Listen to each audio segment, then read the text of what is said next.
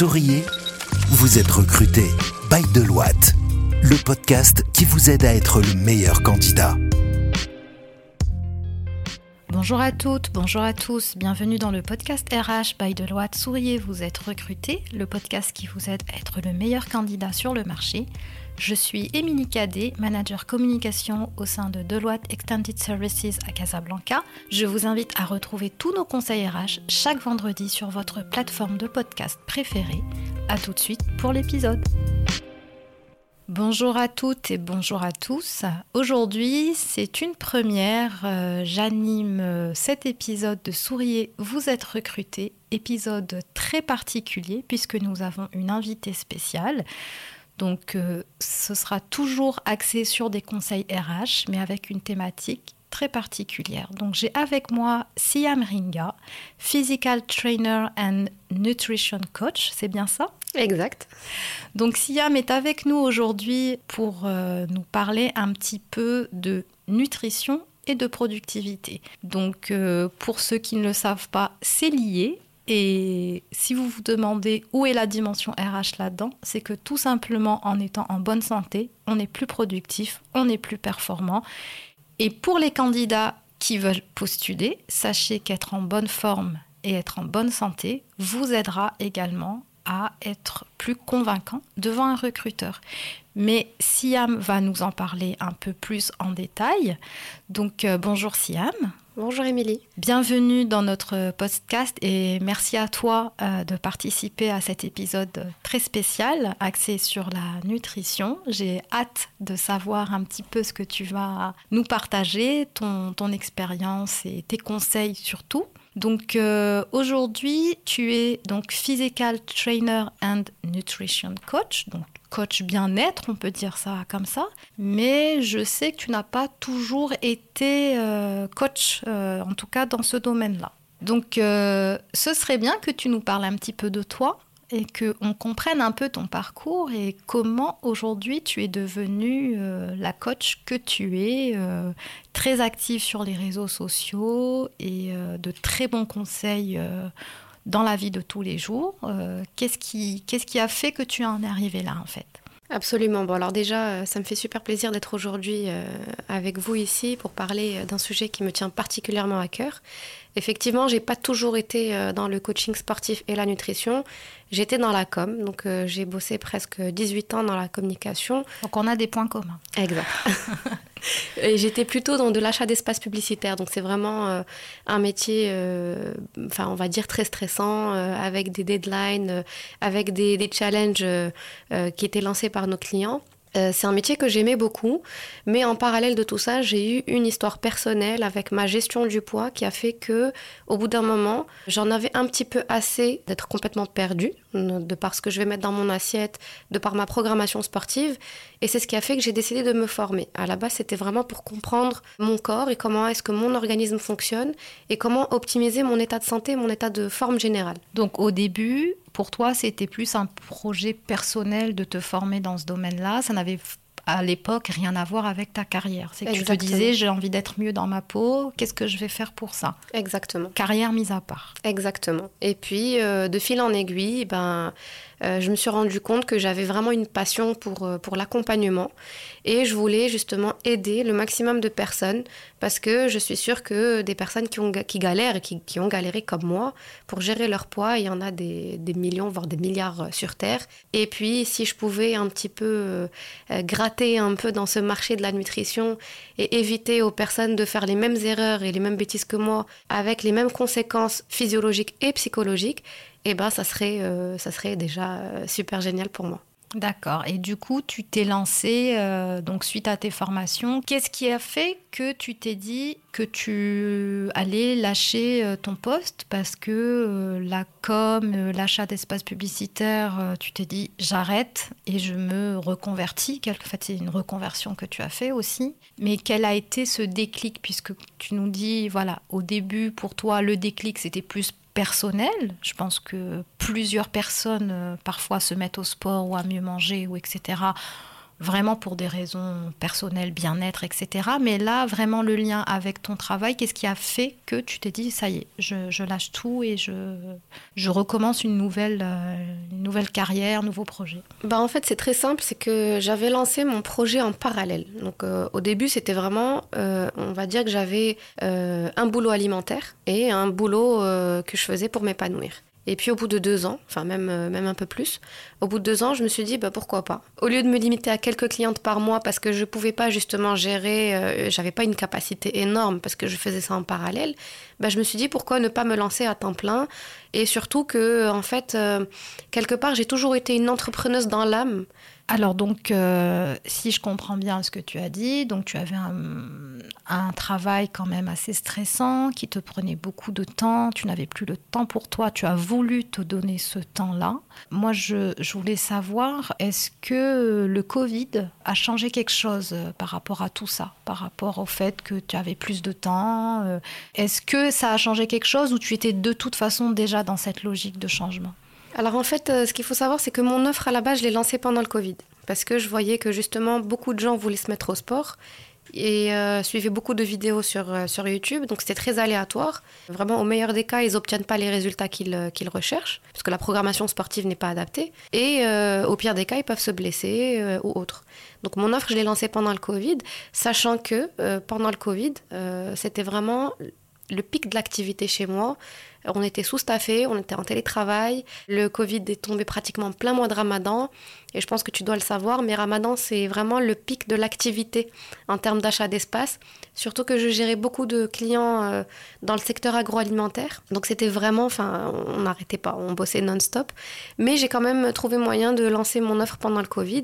Et ça s'est développé petit à petit. Moi, j'aimerais bien que tu nous parles, je, suis vraiment curieuse d'ailleurs de t'écouter à propos de ça, c'est de nous parler un petit peu comment l'alimentation saine, équilibrée, variée va agir sur notre corps et surtout sur notre cerveau. Parce que c'est vraiment la question, moi, que je me suis posée quand on préparait euh, cet épisode avec toi. C'est que souvent on se dit, bah, je mange pour être en forme ou pour pas avoir faim ou voilà, je vais au sport donc je vais manger un peu.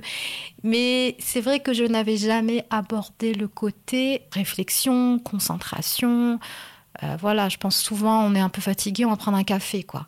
Mais je, sais que c'est pas la bonne solution. Je, fais partie de des personnes qui vont prendre un café alors que ce n'est pas forcément la solution. Mais j'aimerais bien justement que tu nous, tu nous donnes des, conseils, des tips et puis pourquoi pas même des exemples d'alimentation quand on veut euh, tout simplement être équilibré dans sa vie, au travail, se dire euh, j'arrive au bureau, je suis en pleine forme, je me nourris correctement, je nourris mon corps et mon cerveau avant tout j'ai un gros projet qui m'attend, j'ai besoin de carburer, donc euh, qu'est-ce que je vais, voilà, qu'est-ce que je vais pouvoir prendre pour tenir? Et je parle pas là de, de boissons énergétiques ou je ne sais pas quoi. Euh, je parle vraiment, voilà, comment s'alimenter, on va dire, pour, pour être performant, en fait, pour être productif, puisque c'est un peu ça la, la question qu'on se pose aujourd'hui. Alors, ce qu'il faut savoir, c'est qu'effectivement, l'alimentation, c'est euh, le fuel de notre corps. Tout comme une voiture, on va lui mettre, euh, on va mettre de l'essence, on va mettre du gasoil. Chaque voiture a son alimentation adaptée. Donc, euh, il y a plusieurs. Ou alors, si on prend du, de l'essence sans plomb et qu'on le met dans un avion, ça marche pas. en fait, le corps, c'est exactement la même chose. Donc, il faut se poser la question notre réservoir, avec quoi il faut qu'on le remplisse? Une voiture, tu mets de l'eau, le réservoir, il est rempli, mais elle marche pas. Et eh ben, le corps, il ne suffit pas de juste remplir son estomac. Tu parlais de manger pour ne pas avoir faim. En fait, c'est pas ça, c'est pas uniquement ça. La faim, c'est juste un signal justement qu'on n'a pas suffisamment nourri notre corps. On peut très bien manger 24 heures sur 24 et avoir faim tout le temps. C'est parce que les cellules de notre corps n'ont toujours pas été nourries. Peut-être que l'estomac est rempli, mais les cellules de notre corps n'ont pas toujours... nourries correctement. Exact. Ils sont toujours pas nourris, ils n'ont toujours pas eu les nutriments essentiels qu'il leur faut pour pouvoir fonctionner de manière euh, optimale. D'accord. Donc c'est pour ça qu'on a faim finalement. Bah, la faim, en fait, c'est, elle est gérée par, euh, par, euh, par une hormone assez particulière qui s'appelle la gréline. Bon, on va rentrer dans des choses un petit peu techniques, mais la gréline, elle va être sécrétée dans plusieurs, plusieurs situations. Elle peut être sécrétée si on n'a pas suffisamment dormi. C'est pour ça que par exemple les lendemains, enfin si on a une nuit blanche, on a mal dormi, bah, le lendemain le corps va nous envoyer des petits signaux de faim. On va surtout avoir envie de manger sucré et gras parce que c'est vraiment, on va dire, les sources d'énergie les plus rapides. Donc la gréline va être sécrétée si on n'a pas bien dormi, si on n'a pas assez mangé, ou si on, aussi, par exemple, moi je me souviens avant, quand j'étais quand j'étais bien en chair, je mangeais tout le temps et pourtant j'avais faim tout le temps. Et est-ce que le stress, parce qu'on entend souvent le stress fait grossir, mais pourquoi euh, C'est quoi le lien? Est-ce que le stress va agir sur cette hormone ou va voilà nous envoyer des signaux comme quoi il faut manger pour euh, inhiber ce stress? En fait, le stress c'est une autre hormone, c'est le cortisol. Et le cortisol, c'est, enfin, il peut effectivement faire grossir parce qu'il favorise le stockage de gras. Mais c'est vrai qu'il euh, y a ce qu'on appelle enfin, l'aspect émotionnel de l'alimentation. Il y a des personnes qui vont être stressées, pas bien dans leur peau, elles vont manger. D'autres, euh, au contraire, elles n'auront plus d'appétit. Donc ça, c'est plutôt l'aspect émotionnel et psychologique lié à l'alimentation. Mais si on regarde d'un point, de vue, d'un point de vue hormonal uniquement, quand on est stressé, on va avoir des niveaux de cortisol élevés. Et le cortisol favorise le stockage de gras, surtout au niveau du ventre.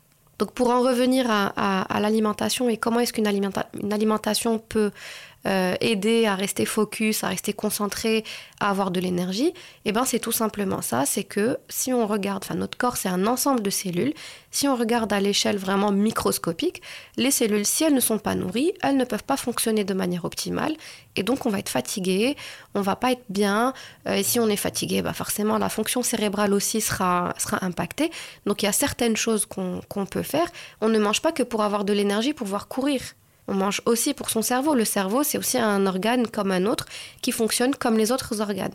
Il a effectivement certains besoins parce qu'il faut savoir que le cerveau, il est essentiellement euh, composé de matière grasse. Donc pour pouvoir le nourrir, il faut aussi euh, favoriser tout ce qui est lipides, mais des bons lipides. Je ne parle pas là de, lipides, euh, enfin de, de, gras transformés ou de gras hydrogénés, etc. Je parle de bons lipides.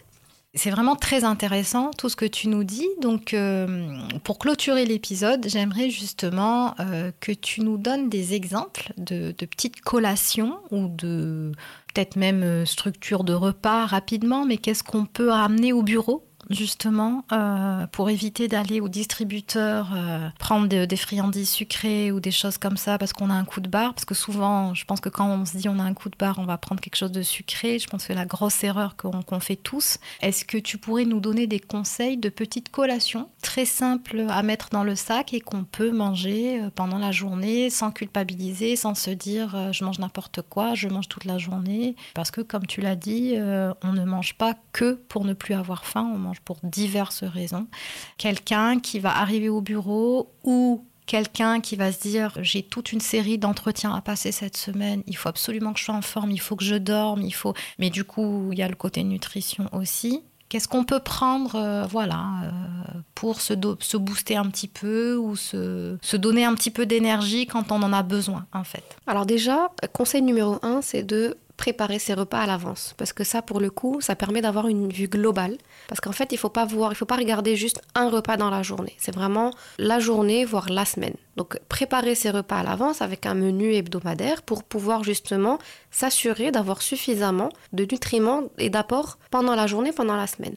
Bien évidemment, euh, avoir des repas équilibrés, donc une moitié d'assiette, en tout cas pour euh, hors collation, une moitié d'assiette avec des fruits et légumes. Donc les légumes, c'est ce qui va apporter des fibres, c'est ce qui va apporter des vitamines. Un quart en protéines, donc de source animale ou végétale, et un quart en féculents. Donc ça, c'est pour une assiette équilibrée. Après, pour les collations, c'est exactement le même principe. Avoir une source de protéines, donc ça peut être par exemple un fromage frais, un yaourt. Bon, le, dans le fromage frais, il y a plus de protéines que dans le yaourt. Ça peut être euh, quelques oléagineux avec, donc pour avoir euh, la petite source de, de bon gras. Et un fruit, par exemple. Ou alors, on peut carrément se faire des petits gâteaux à la maison, mais remplacer le sucre raffiné par des petites alternatives qui vont permettre de faire baisser l'indice glycémique du, du, repas. Donc, par exemple, du sucre de coco, du sirop d'agave, ou carrément mettre de la stevia si on veut vraiment avoir euh, zéro sucrant calorique, voilà, calorique.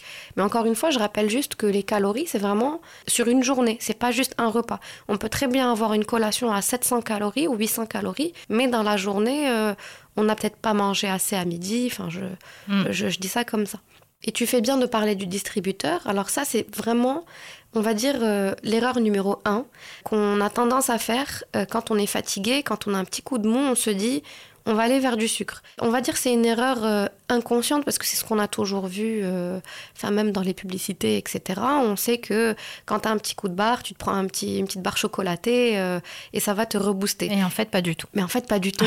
Pas du tout, parce qu'en fait, qu'est-ce qui va se passer? On va induire un pic de, de, glycémie, dans, donc le, taux de glucose dans le sang, et notre pancréas va un petit peu s'exciter pour euh, sécréter de l'insuline. Donc l'insuline, c'est l'hormone qui régule le taux de sucre dans le sang, sauf que le corps, c'est pas une machine, il ne sait pas combien il va avoir besoin d'insuline.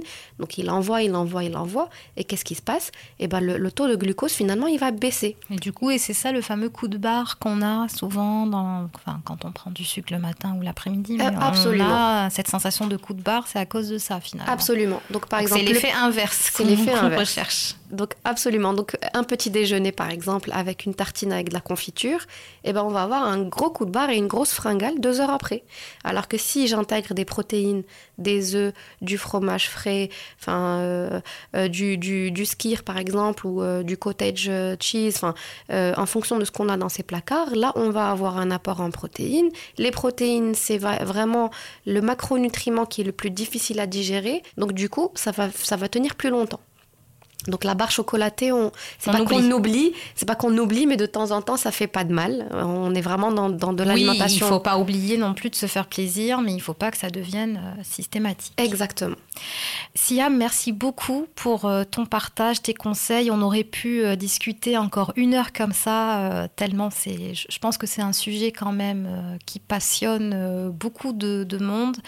on peut juste être curieux et se poser quelques questions et et voilà et trouver des, des, conseils un petit peu partout. Mais c'est vrai que voilà, entendre ça d'une personne, ben voilà, tu t'es formé, tu te, je pense que c'est c'est au quotidien, je pense que tu es dans le dans le conseil nutrition et on est vraiment ravis en tout cas euh, d'avoir pu faire profiter nos auditeurs de ces, de ces bons conseils.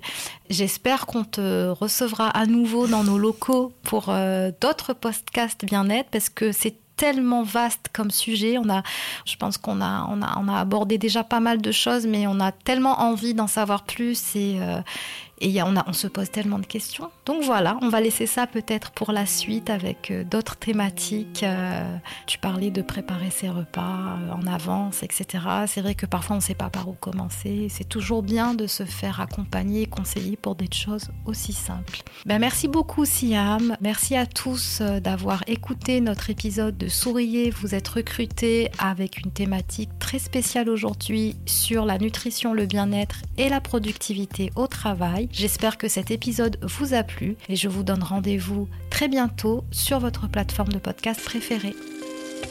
Écoutez, souriez, vous êtes recruté sur toutes les plateformes de podcast. Souriez, vous êtes recruté, le podcast Bail de Loite depuis les bureaux de Casablanca.